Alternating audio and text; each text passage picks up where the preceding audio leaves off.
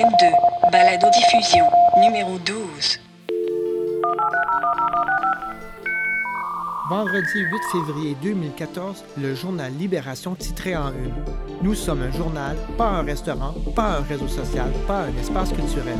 Space Shuttle Discovery uh, still on its way to orbit after a uh, successful uh, ascent up through main engine cutoff. Les réseaux sociaux ont vite fait de répondre à cette impertinence. Nous sommes au 21e siècle. Nous allons souvent au restaurant, nous sommes actifs sur les réseaux sociaux et sommes friands d'espaces culturels. Comment Libération a-t-il pu refuser de devenir le café de flore du 21e siècle? Discovery Houston, 20 seconds to LOS TDRIS. Dans une définition stricte de leur métier, les journalistes de Libération ont tourné dos à ce qui pourtant semble être l'avenir des médias, devenir le lieu d'accueil d'une communauté numérique éclairée et passionnée. J'ai assisté avec Bruno Bouteau à la conférence sur le modèle d'affaires de la presse quotidienne organisée au HEC de Montréal le 25 mars dernier.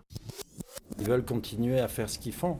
Euh, et s'ils continuent effectivement à ne faire ce qu'ils font, euh, euh, ils vont disparaître.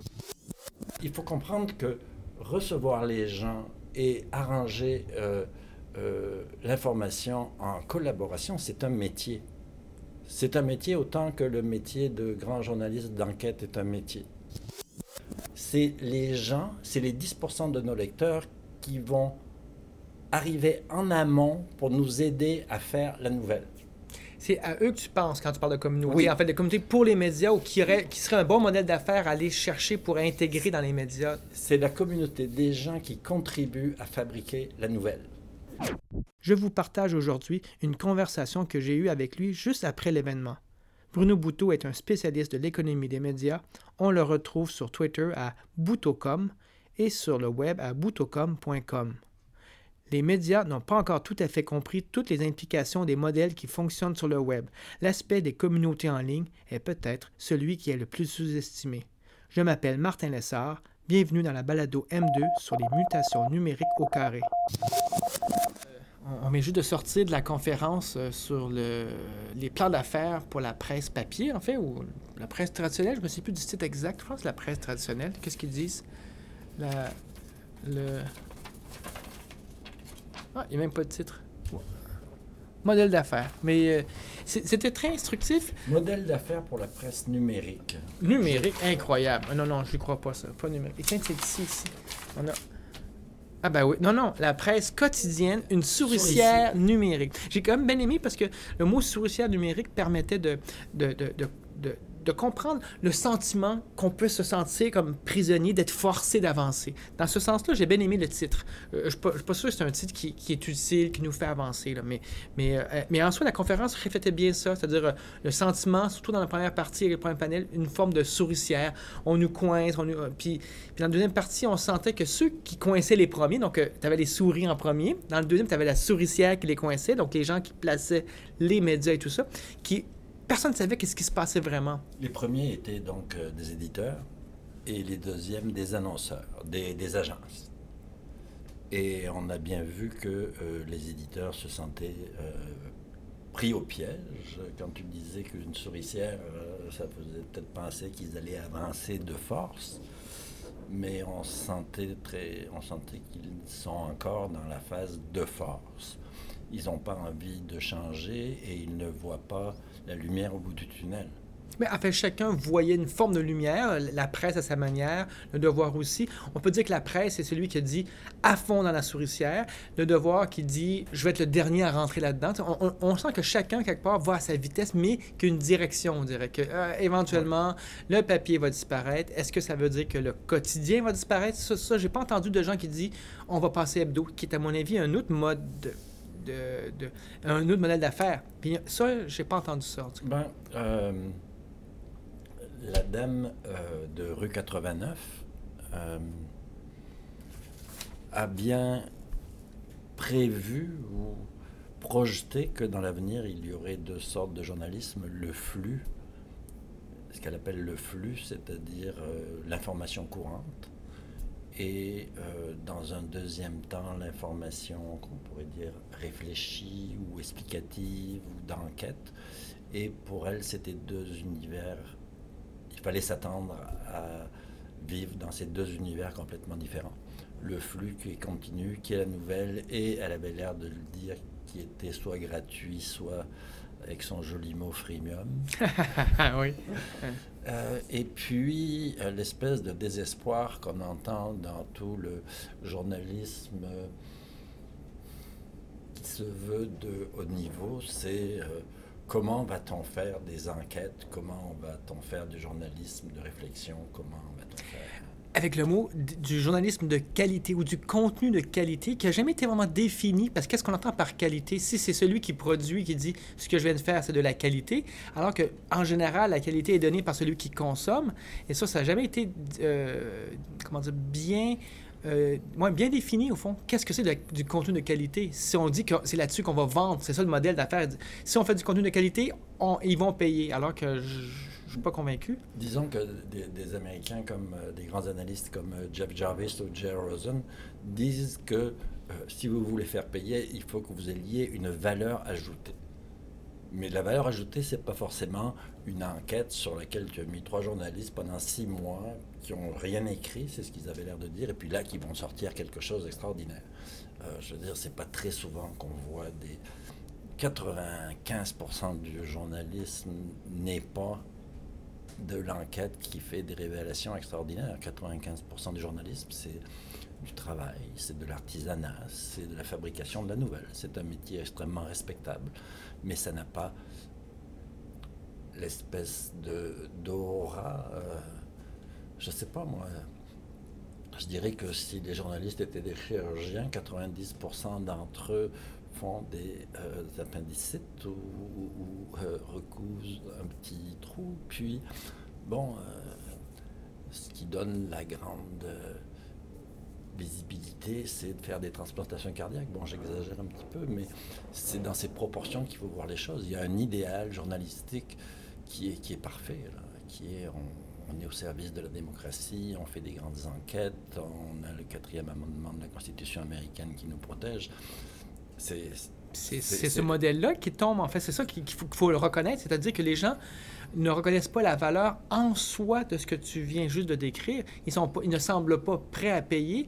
Et, et dans la conférence, j'ai bien aimé la, la notion de, de, de unbundled, c'est-à-dire qu'effectivement, le, le pain dans lequel était le journalisme, avec les, les- les mots croisés, les annonces classées, euh, les, les, les a- l'annonce de, de voitures euh, qui disparaissent lentement pour le numérique, euh, laisse tout nu, au fond, le journalisme dans son coin, en train de dire euh, Euh, Oui, mais vous étiez venu ici pour de la qualité, donc restez avec nous, alors que c'est pas le cas. Ça n'a jamais existé. Ça n'a jamais existé. C'est ce que disait le premier conférencier. Ils appellent ça bundling. C'est-à-dire que tu achetais en même temps euh, les petites annonces et la publicité et les résultats sportifs et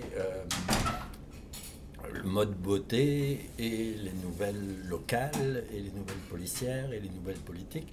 Et donc, avec ce, on pourrait appeler ça un paquet, un bundle, euh, les éditeurs arrivaient à dégager l'argent pour faire peut-être euh, des enquêtes avec des gens qui écrivaient un texte tous les trois mois. Et puis maintenant, on assiste à ce qu'on appelle en anglais donc le un- unbundling. On défait le paquet, tous les morceaux vont chacun de leur côté. Les gens qui euh, font des médias sportifs sont extrêmement pointus, les gens qui font des médias politiques sont extrêmement pointus, les gens qui font du mode beauté sont extrêmement pointus. Et justement, les gens qui, soi-disant, font de l'enquête ou qui aiment, qui aiment le principe du journaliste de qualité, qui dit qui va payer pour ça? Mais personne n'a jamais payé pour ça. Et donc, il y a cette espèce de... le- le prix c'est une mythologie. C'est le mythe. C'est le mythe. Qu'on pensait que les gens payaient pour la qualité, alors qu'en fait, ils payaient pour l'ensemble du bundle. Ils payaient pour euh, ce dont ils avaient besoin pour avoir leurs nouvelles. Et puis, et puis voilà. C'est- intéressant parce que euh, moi, ce que je vois, c'est que le, le- prix aussi du contenu n'a pas monté à cause du bundle. On s'en est pas rendu compte. Mais depuis 100 ans, au fond, le prix n'a jamais monté du, du- du- contenu. le prix n'a pas monté. Et là, on se retrouve quelque part à dire que le- un contenu, donc un journal, euh, coûte 1 dollar ou 2 ou 3 ou 4 dollars, si tu veux. Mais c'est rien que 4 dollars par rapport à- au prix de nos, de nos plateformes, de nos tablettes, de, nos, de, notre abonnement par mois à, à- Internet haute vitesse. Euh, c'est beaucoup plus élevé que ce que j'aurais pu payer en abonnement de contenu, de, journal ou de revue, tout combiné, il y, a, il y a 10 ou 20 ans. Et pourtant, je le fais aujourd'hui pour, pour des tuyaux, puis je le ferai pas nécessairement pour les, pour les contenus.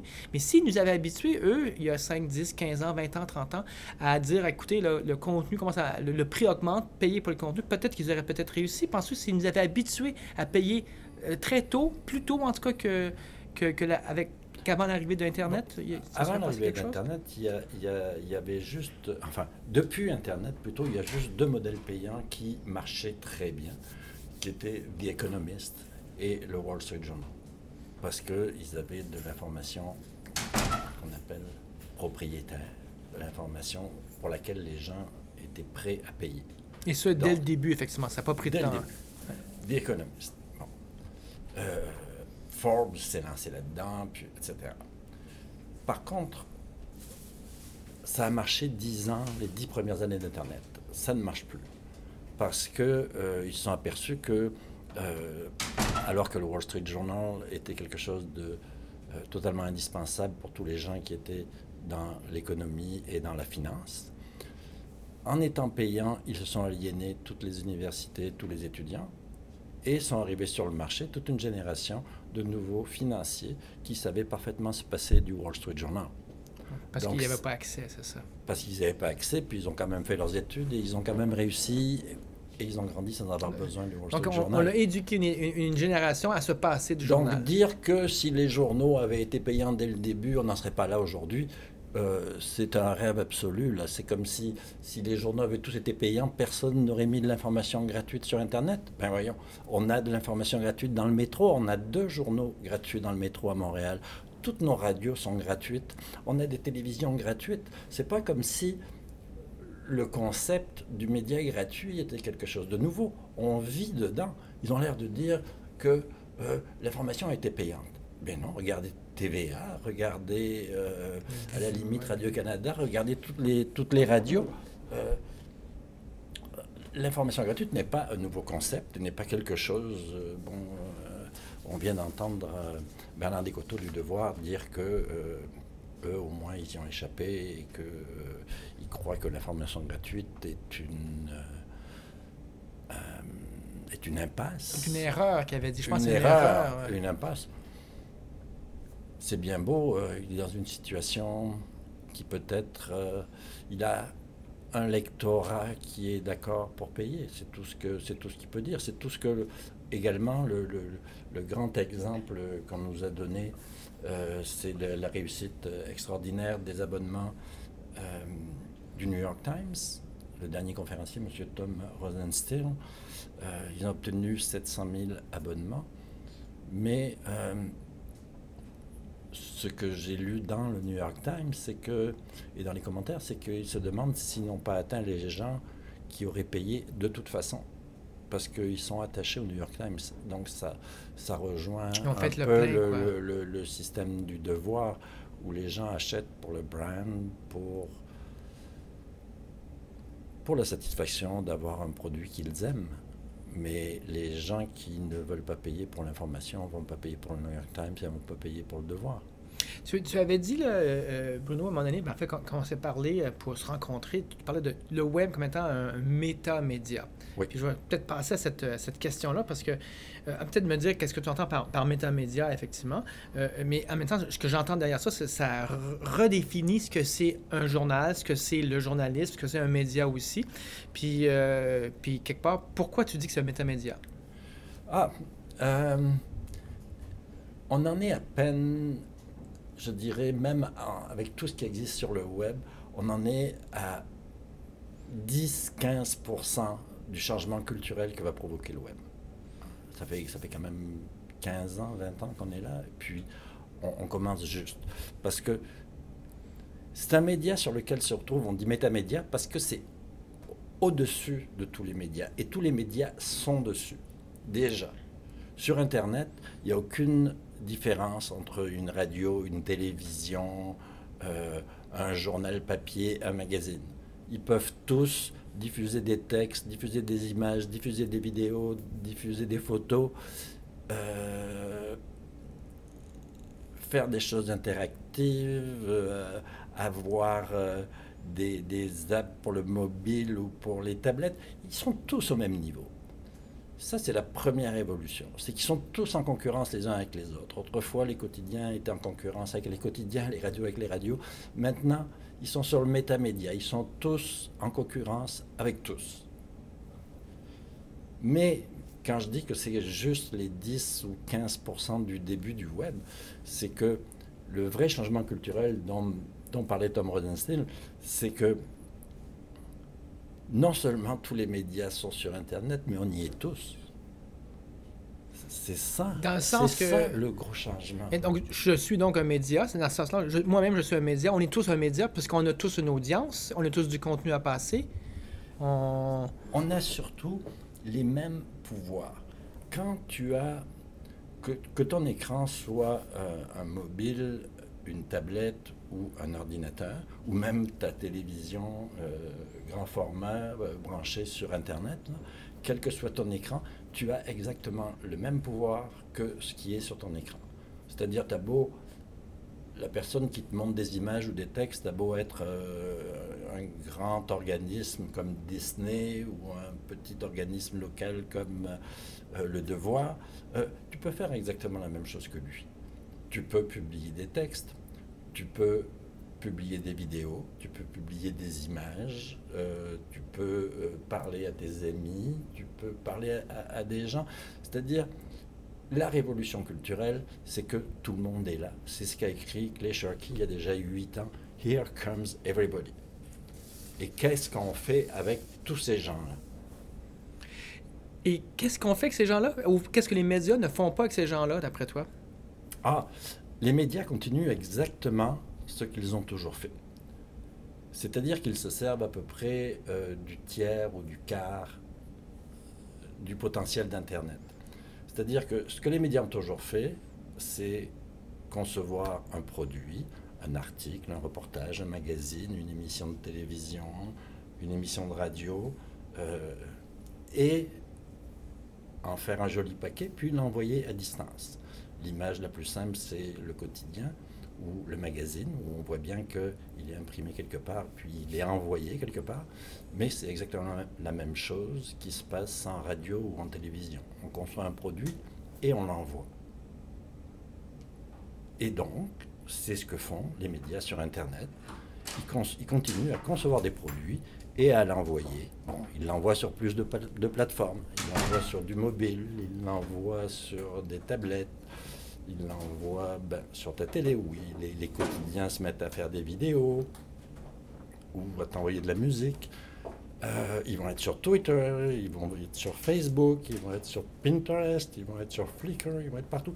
Mais c'est toujours le même concept. Ils n'ont pas changé de concept. Le concept, c'est on vous fabrique un produit et on vous l'envoie.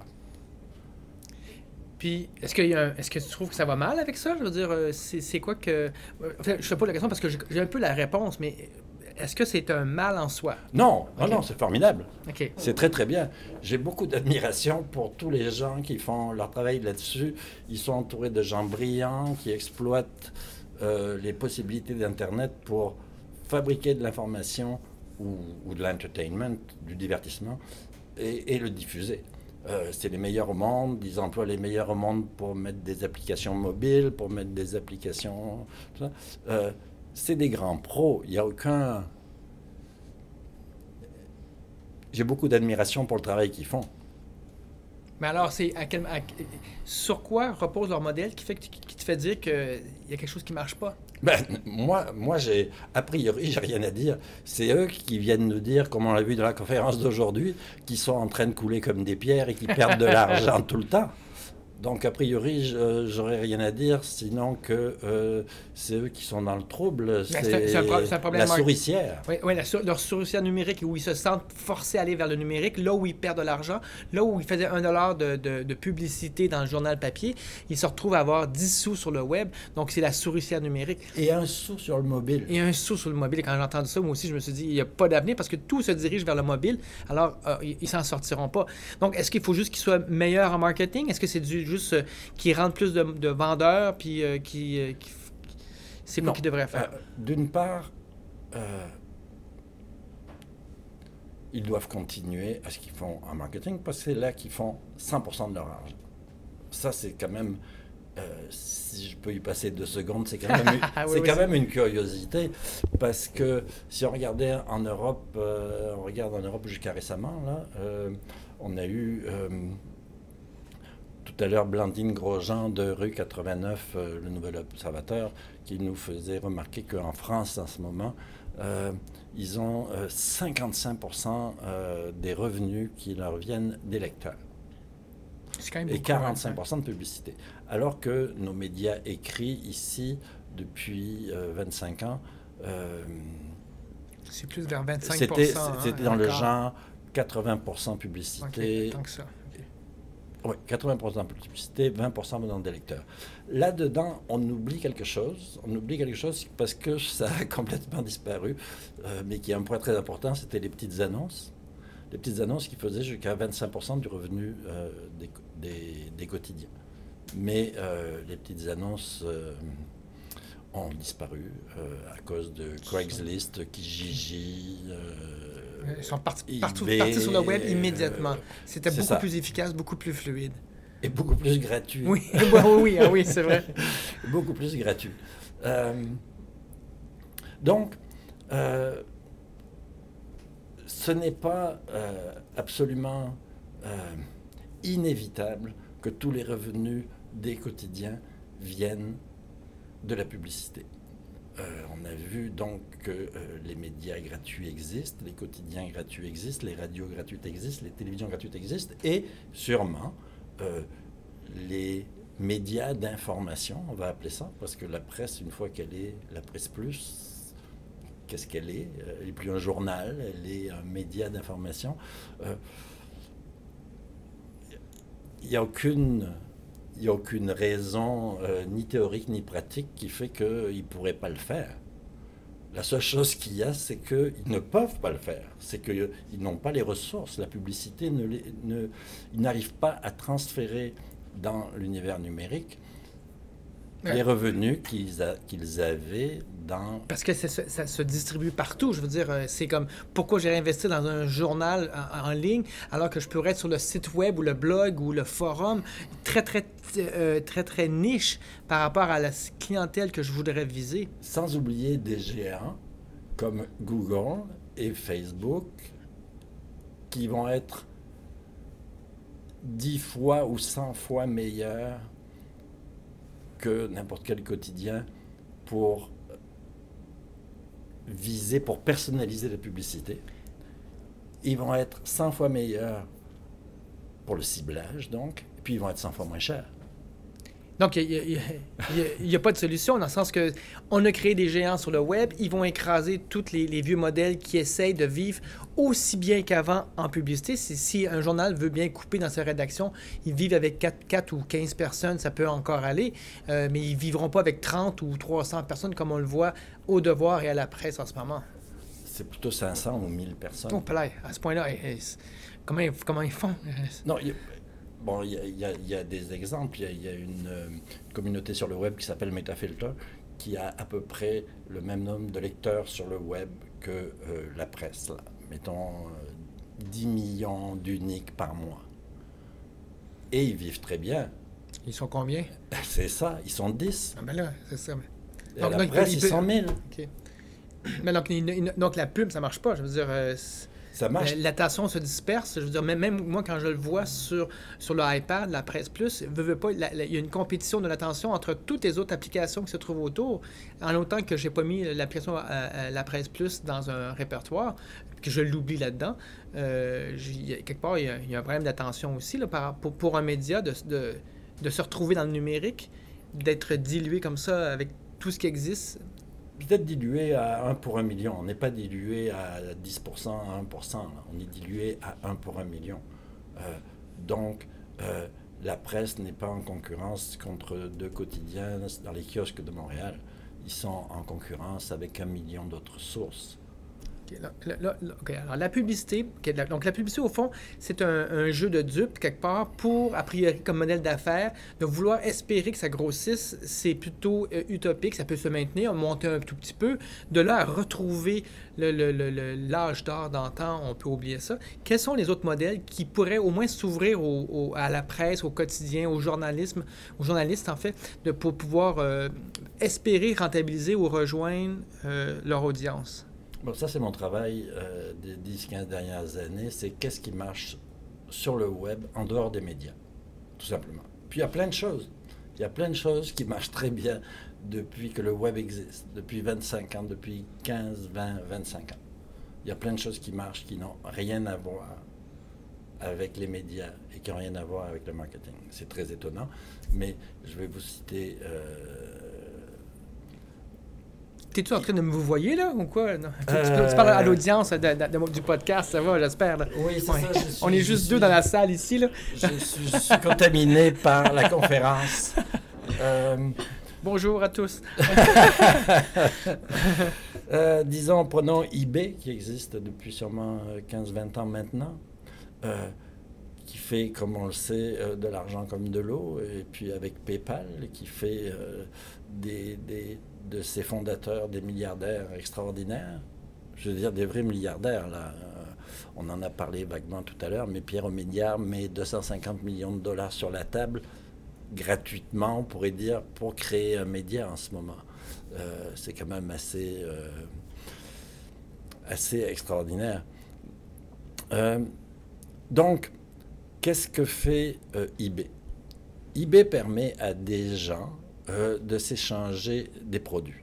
C'est-à-dire exactement ce que faisaient il n'y a pas si longtemps euh, les petites annonces dans les quotidiens, qui permettaient aux gens de s'échanger des produits et qui faisaient donc 25% euh, des revenus des quotidiens. Donc ça, c'est une avenue, par exemple, qui pourrait être intéressante à explorer. Qu'est-ce que les médias euh, pourraient faire au niveau local, comme eBay, et euh, qui leur permettrait de faire concurrence aux euh, choses gratuites comme euh, Kijiji et Craigslist et les, petites annonces classées sur Internet.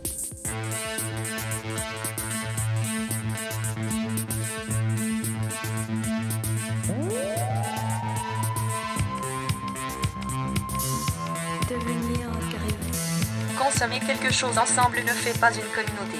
Lire le même journal ne fait pas une communauté. Regarder le même film ne fait pas une communauté. Fréquenter le même site ne fait pas une communauté. Une communauté sur le réseau commence seulement quand on fait quelque chose ensemble avec ces films, ce journal, ce site. On vote, on critique, on en parle, on crée des parodies. Toutes ces actions sont indispensables à l'existence d'une communauté. Les gens qui sont sur le même site mais qui sont chacun dans leur coin ne forment pas une communauté. Une communauté sur le réseau est un site où des membres font quelque chose ensemble, dans un même lieu qui est le principal endroit de ces activités communes. Une communauté est définie par ces actions que les membres font ensemble.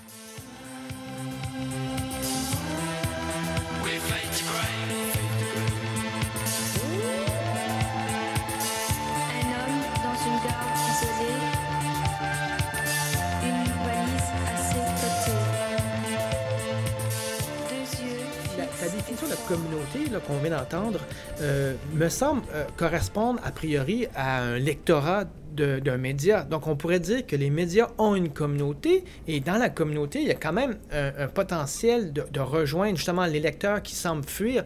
Et donc, il y a, un certain pouvoir. euh, Est-ce que les médias peuvent l'utiliser comme il faut? Est-ce qu'ils sont capables en ce moment d'utiliser comme il faut la communauté qui sont autour d'eux? Ça m'a pris beaucoup de temps, même si ça fait euh, presque 13 ans que je travaille sur des communautés essentiellement aux États-Unis. Ça m'a pris beaucoup de temps à comprendre que euh, le travail que fait une communauté est extrêmement différent du travail d'un média classique. Donc, euh, on disait tout à l'heure que les médias ont très bien exploité une partie du potentiel du web pour continuer à fabriquer leurs produits et à le diffuser. Et si nous avons cette conversation, c'est parce qu'il existe d'autres façons d'interagir avec le lecteur sur Internet et peut-être de faire de l'argent avec. Et c'est la communauté. On va dire ça. Mais ce qu'il faut bien comprendre, c'est que ce n'est pas une prolongation des médias actuels. Ce n'est pas la prochaine étape de ce que vont faire les journalistes, ce n'est pas la prochaine étape de ce que vont faire les vendeurs de publicité. C'est comme ouvrir un autre business à côté. Donc, un nouveau modèle d'affaires. Même, même ça inclut quelque part la même chose, la communauté, mais ça serait un autre modèle d'affaires qui serait pas marketing. Un nouveau modèle de fabrication de contenu et un nouveau modèle de générer, pour générer des revenus. OK, OK, donc la, la pub reste là, mais c'est juste l'approche qui est différente. La pub va rester avec le média traditionnel qui fabrique un produit, qui l'envoie, et la publicité reste dans cet univers. La communauté, il y a plusieurs choses qui se distinguent d'un média. D'abord, une communauté, c'est un endroit où tu reçois des gens. Et c'est un métier essentiellement différent de recevoir des gens que de fabriquer un produit. Ce n'est pas le même métier, ce n'est pas le même travail. Le, journaliste, lui, il produit quelque chose, il l'envoie, comme tu dis, il l'envoie au loin. Alors que là, Il euh, s'agit de recevoir des gens dans son salon, un à un, de les connaître, de leur donner une identité, de leur donner une mémoire, c'est-à-dire que toutes les interactions qu'ils vont avoir sur le site, ils vont être rapportés à leur nom, comme ça ils vont pouvoir se monter une réputation s'ils apportent des choses intéressantes. Et enfin, ce qui choque aussi beaucoup le média traditionnel, mais qui explique aussi pourquoi c'est un métier différent, c'est que ça ne concerne que 10% de leurs lecteurs. donc c'est pas, tout, c'est pas toute l'audience d'un média qui se rentrerait dans cette euh, définition d'une communauté qui serait utile pour, pour ça. comme modèle d'affaires. C'est pour ça que le mot communauté est tellement vaste. Ça peut décrire, par exemple, euh, le lectorat potentiel d'un média. Ça, c'est notre communauté. Mettons à Montréal, les habitants de Montréal, de la grande région de Montréal. Ça, c'est la communauté des habitants de Montréal. Ça peut être aussi la communauté euh, des gens qui sont euh, euh, sur le plateau Mont-Royal ou euh, à Longueuil, ou ça peut être donc plus local. Ça peut être aussi la communauté euh, des fans euh, du Canadien ou euh, la communauté des amateurs de chocolat, ou, etc. Donc, ça peut... Mais ça me semble être une définition d'une foule, d'un groupe, oui, plutôt que... c'est des définitions de foule et de groupe. Alors que le terme technique communauté sur le web que nous employons, c'est des gens inscrits qui ont une identité stable et qui participent à la fabrication du produit. Donc, euh, une section de, de lecteurs d'un journal qui dit inscrivez votre nom, euh, inscrivez, créez- cré- créez-vous un compte. Ça- on rentre dans la définition de ce que c'est cette communauté-là. Alors, ou, ou c'est pas suffisant? C'est pas suffisant.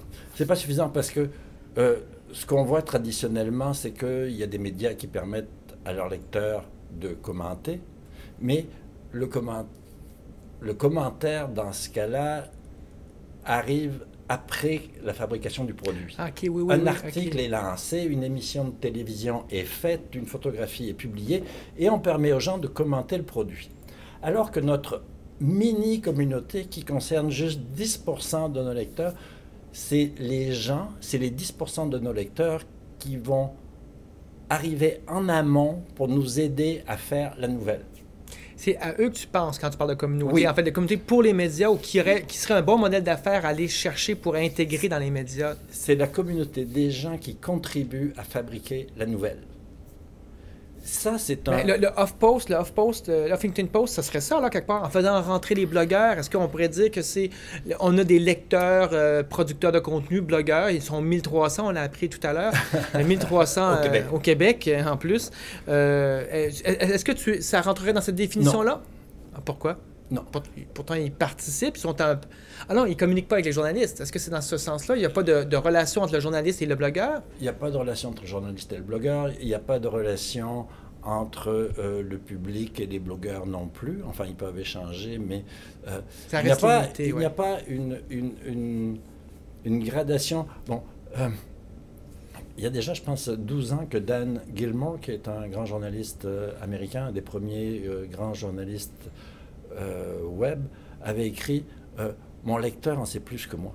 Mes lecteurs en savent plus que moi. Ça, c'est une des grandes, grandes, grandes, grandes euh, réalisations du web. C'est-à-dire qu'il y a plus de connaissances, quel que soit le sujet, il y a plus de connaissances Dans le groupe. dispersées dans- parmi tes lecteurs. Il y a plus de connaissances sur la médecine, il y a plus de connaissances sur la loi, il y a plus de connaissances sur l'état des routes, il y a plus de connaissances sur, C'est donc une extension du crowdsourcing d'une certaine manière Oui, en disant que le groupe. absolument. Et donc, tu as la communauté de 10% des lecteurs, du, du lectorat qui viendrait aider. C'est du crowdsourcing. Oui, OK, OK. absolument. C'est du crowdsourcing, sauf que c'est pas du crowd, c'est du individuel. C'est une personne à la fois. Puis ça, je peux te dire que dans l'ensemble, les médias arrêtent d'écouter quand ils entendent une personne à la fois, ce qui est normal parce que eux, ils sont dans le mass média. Ils, ne font que des produits pour 10 000, 100 000, 1 million de personnes. C'est ça qu'on dit, même avec Twitter qui se veut une conversation. Quand Oprah est sur Twitter, elle ne peut pas avoir de conversation un à un. Elle parle immédiatement à un million de personnes. Donc, au fond, il y a donc une catégorie de gens, ces journalistes-là, qui sont de facto, par leur position, par, par leur état, déjà en situation de, parler à une masse et rarement parler à un individu.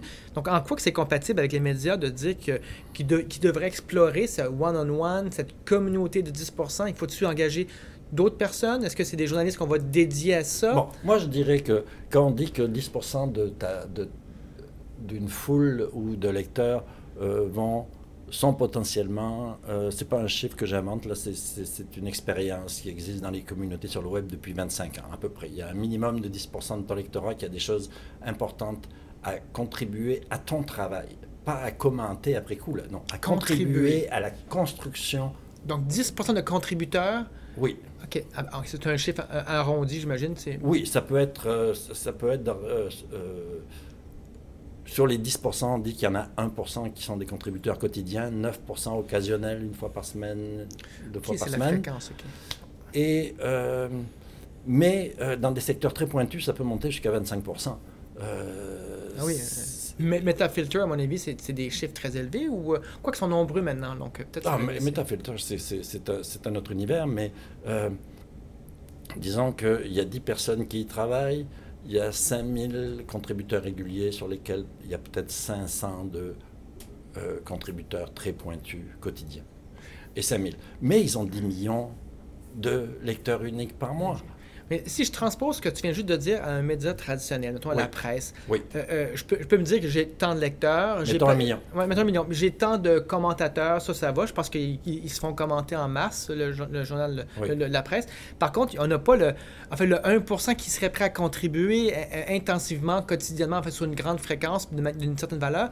Ce que j'entends, puisque je, je, je pense que tu veux dire, c'est, qu'il n'y a pas. euh, ils, ils sont, ils sont pas capturés, ils sont pas harnachés. Ah, pas du. Pas du tout. C'est ça. du tout. Et le- la, la- la fonction existe. Euh, euh, euh, J'allais tordre le chiffre de 10% à l'envers et dire que parmi tes, mettons, 1000 journalistes ou tes 100 journalistes, il y en a sûrement 10% qui vont être capables d'interagir avec le public de façon Parce que c'est pas le même métier. Parce que c'est pas le même métier. ok? Recevoir des gens, parler à des gens, extraire l'information dans un contexte où on encourage euh, la confiance, la qualité, des normes. Si on a n'importe quoi dans les commentaires, c'est que en ce moment, c'est qu'il n'y a aucune norme. On dit juste aux gens de ne pas être mal élevés, mais il n'y a aucune norme. Il n'y a pas on cherche telle chose et on ne va accepter que les contributions qui nous apportent telle chose. Un journaliste, c'est quelqu'un qui, quelque part, se situe dans, un, dans une sphère publique, qui dit Oui. voici ce qui est, devrait être entendu issu, et c'est son, c'est son devoir, son travail qu'il fait. Le, tu dis au fond qu'il y a un pourcentage de ces journalistes-là, ou du monde dans les médias, qui devrait euh, s'attarder à une sous-sphère dans leur audience avec qui ils doivent rentrer en relation Oui. et, et, euh, quelque part trouver qu'est-ce qui est important dans cette ce petite sphère-là pour pouvoir maintenir la relation. Et Oui. donc, ils ont un lien important à, à conserver. Puis, donc, c'est pas tous les journalistes qui devraient euh, se retrouver à communiquer, à échanger, à converser, comme on dit. Non, ils ne sauront pas le faire. Puis, ils sauront devraient le pas, faire. mais devraient Puis pas non, plus. pas, c'est pas leur métier. Je Mais ils dire, pourront pas re- jamais. re- il faut comprendre que recevoir les gens et arranger euh, euh, l'information en collaboration, c'est un métier. C'est un métier autant que le métier de grand journaliste d'enquête est un métier. Donc, c'est des gens qu'il faut trouver, qui sont formés. OK, euh, c'est pas un OK, mais c'est pas un journaliste qui change. Au fond, c'est le patron du journal qui dit je vais rentrer de- des nouveaux employés qui sont bons là-dedans, Oui. comme il y avait des gens, des webeux. Oui. euh, puis, euh, OK, ouais, je vois. On rentre d'une. C'est on vraiment. on crée un autre, on crée carrément une autre unité d'affaires dans le même univers qui est la qui fabrication de la nouvelle. relation.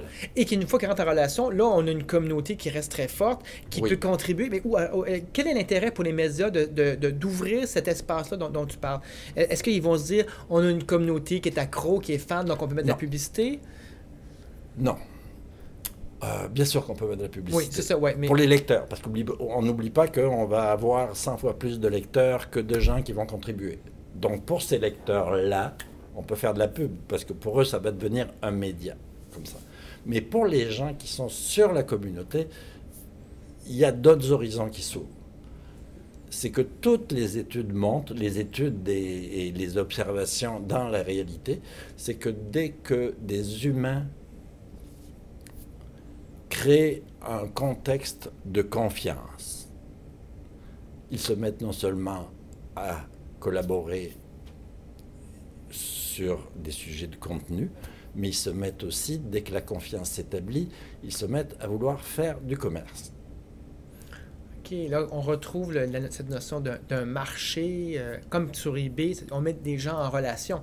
Et donc, il se- OK, donc, au fond, on est en train de, refaire à un certain niveau local, parce que souvent les, les- quotidiens sont, sont locaux, Re- permettre à du monde de se retrouver ensemble pour pouvoir échanger, pas juste du contenu, mais est-ce que tu irais jusqu'à faire acheter Là, on ferait rentrer des, partenaires, puis ils pourraient acheter des produits. Est-ce que c'est. Ou juste le fait qu'ils soient là, puis on les laisse ouverts, c'est comme un réseau social, comme Facebook, puis ils font ce qu'ils veulent, mais on engrange un pourcentage sur les ventes? Primo, ils font pas ce qu'ils veulent.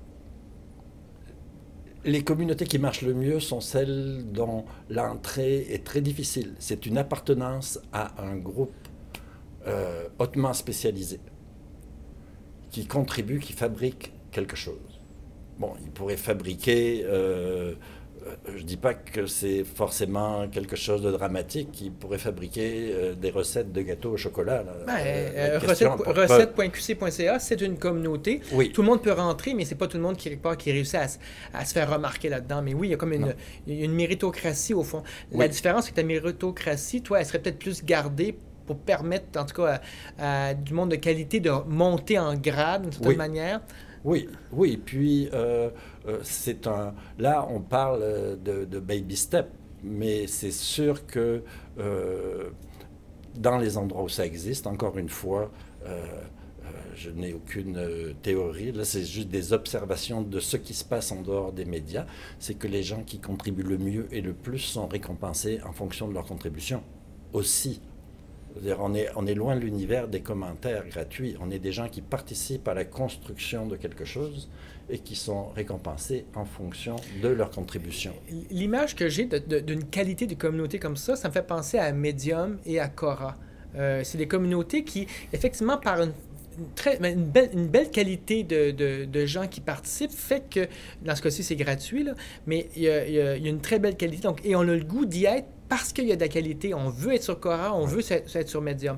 Est-ce que tu es en train de dire qu'au fond, le, coût, parce qu'il y a un coût à développer ça pour le média, pour la presse, par exemple, euh, l'avantage, c'est de se dire qu'on crée une attraction, entre autres, pour, d'autres personnes, puis que du coup, on, verrouille notre audience, on s'assure d'être- pertinent encore, d'être de qualité. Y a, on, fait juste aborder euh, l'entreprise, euh, le mécanisme des communautés. Mais il y a quelque chose qui est radicalement différent du média traditionnel, c'est que dans les communautés, on ne perd rien. C'est-à-dire, on ne fait que bâtir. Les gens qui s'inscrivent, qui participent, qui sont reconnus pour leur participation, qui acquièrent une réputation à cause de leur réputation, sont en même temps fidélisés. Et même s'ils s'en vont pendant un mois ou deux mois ou six mois ailleurs, ils reviennent et ils ont toujours leur espace, avec toutes leurs contributions, avec toute leur réputation et avec tous les avantages que ça leur a apporté. C'est c'est une c'est c'est un mécanisme qui est basé sur l'accueil, qui est pas donc c'est l'accueil et l'archivage, finalement. L'accueil et la mémoire, La- et bien la- et la sûr, mémoire. et la mémoire Donc, totale. C'est c'est c'est quelque chose d'extraordinaire. C'est ce que les commerçants de toutes les villes ont toujours rêvé. C'est si je pouvais reconnaître par leur nom chaque personne qui rentre dans mon magasin et lui dire Toi, tu m'as acheté euh, trois steaks pendant euh, six mois de temps, toutes les semaines. Tiens, je vais ouais. t'en offrir un pour Parce te que je me rappelle de toi, donc j'ai une mémoire, comme tu dis. ok. Donc, donc j'ai deux qualités à ta communauté. J'ai l'accueil, j'ai la mémoire. Est-ce que Oui. tu vois d'autres qualités à part ça qu'il faudrait avoir dans, dans- dans cette communauté-là? Bon. Il faut, euh, comme, je- comme on disait, dans- dès que les humains établissent un, un- un niveau de conscience entre eux, ils veulent faire du commerce entre eux. Donc, il faut leur. S'ils ont confiance pour échanger et pour travailler sur des contenus, il faut leur donner les moyens, c'est-à-dire une plateforme adéquate et, à laquelle on peut faire confiance, pour qu'ils échangent des biens et des services.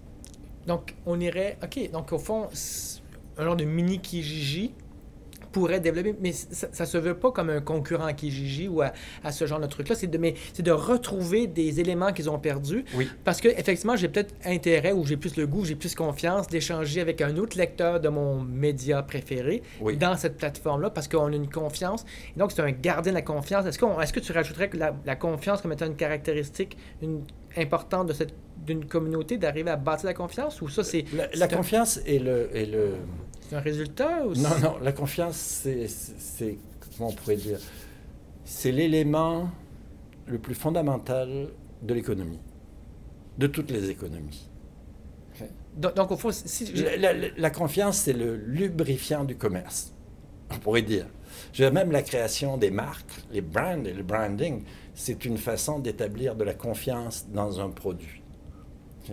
Là, quand les gens établissent de la confiance entre eux, euh, j'ai même un, un sociologue euh, qui, qui dit que euh, les religions ont été inventées pour des prétextes commerciaux, ah oui? parce que c'est une façon de créer la confiance OK, oui, on, on est basé sur la foi, donc... ah oui. historiquement, parce que les. Peut-être qu'on s'égare, Non, non, non, j'adore ça, j'aime le, parallèle qu'on peut Ils faire. disent que la, religion, c'est un énorme progrès, historiquement, par rapport à la tribu.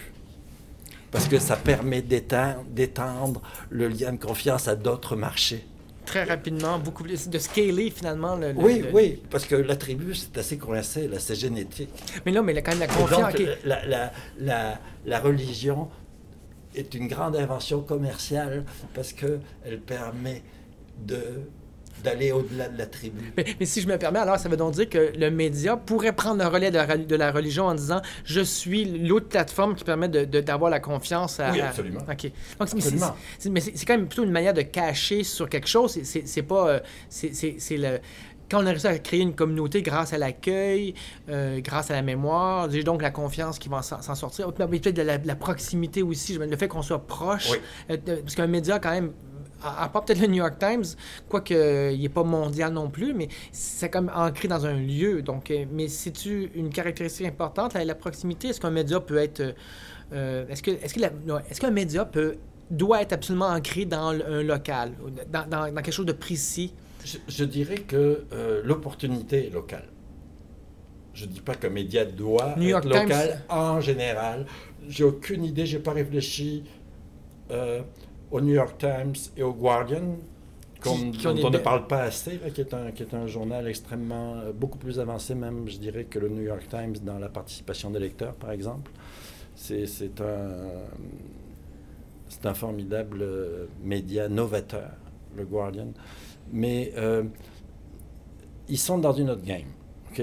Ils sont dans une game globale. Ils créent des éditions partout au monde, euh, au Pakistan, en Australie, euh, etc.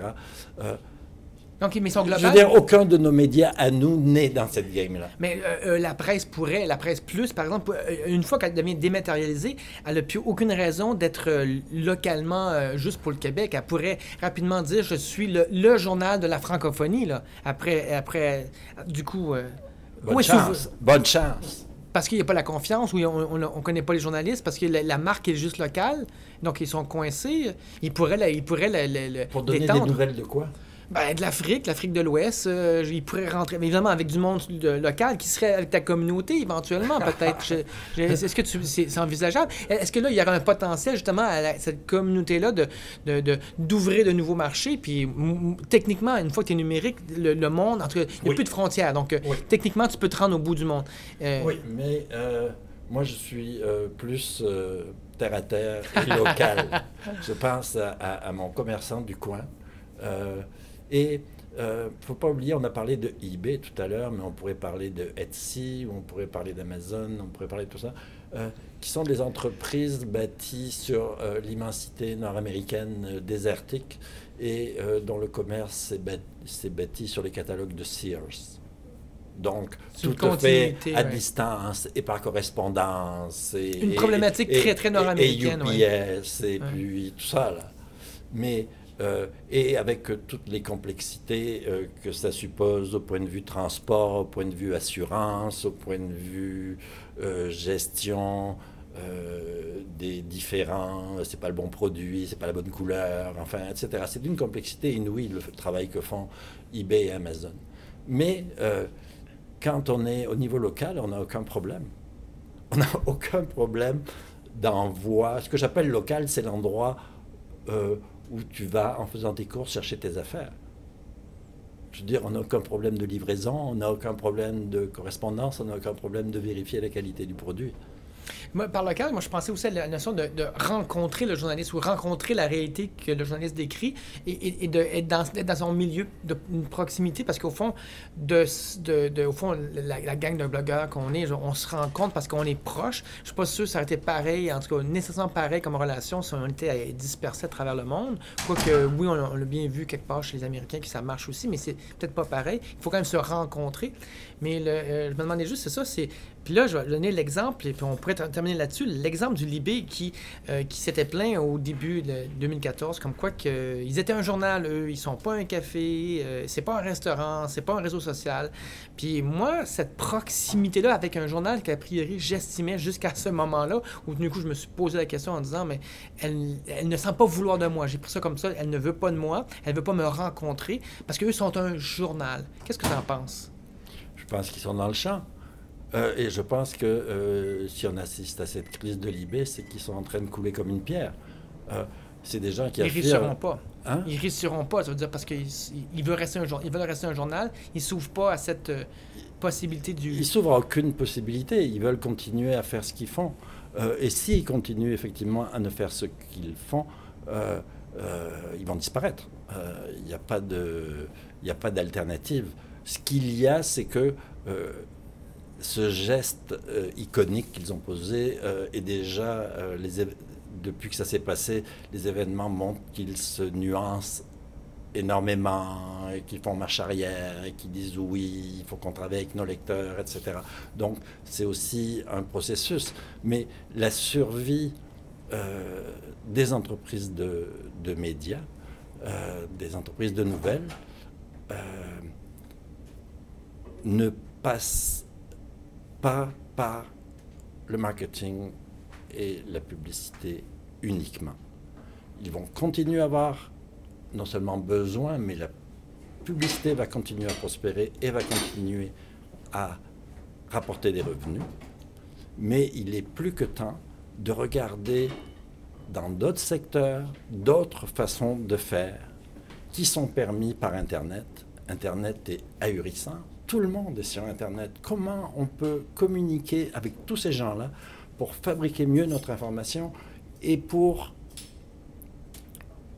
avoir des activités commerciales qui permettent de faire survivre notre entreprise. Et, et la communauté, C'est l'accueil. Il faut, si vous voulez interagir avec les gens, commencez par leur ouvrir vos portes. Ça passe par l'identité, ça passe par les gens qui s'inscrivent, une personne à la fois, ça passe par des gens qu'on connaît.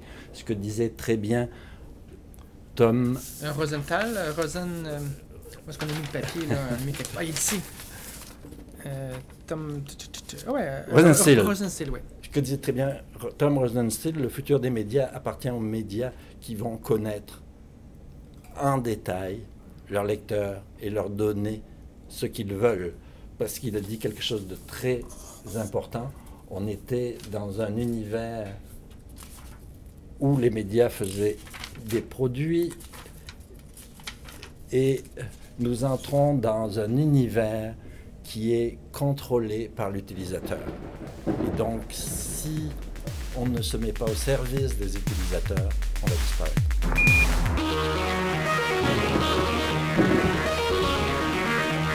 Welcome home, Columbia. Beautiful, beautiful. Třetí sovětská družice měla už složitou fyzikální laboratoř.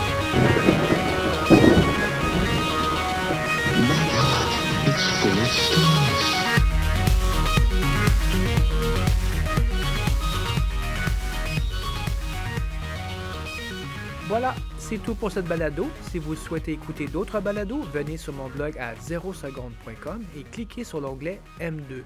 Vous pouvez aussi me laisser des commentaires ou me proposer des sujets pour les prochaines balados.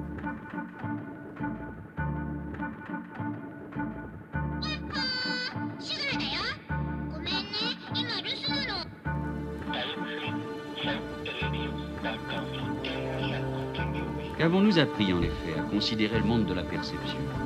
Nous avons appris que dans ce monde, il est impossible de séparer les choses et leur manière d'apparaître.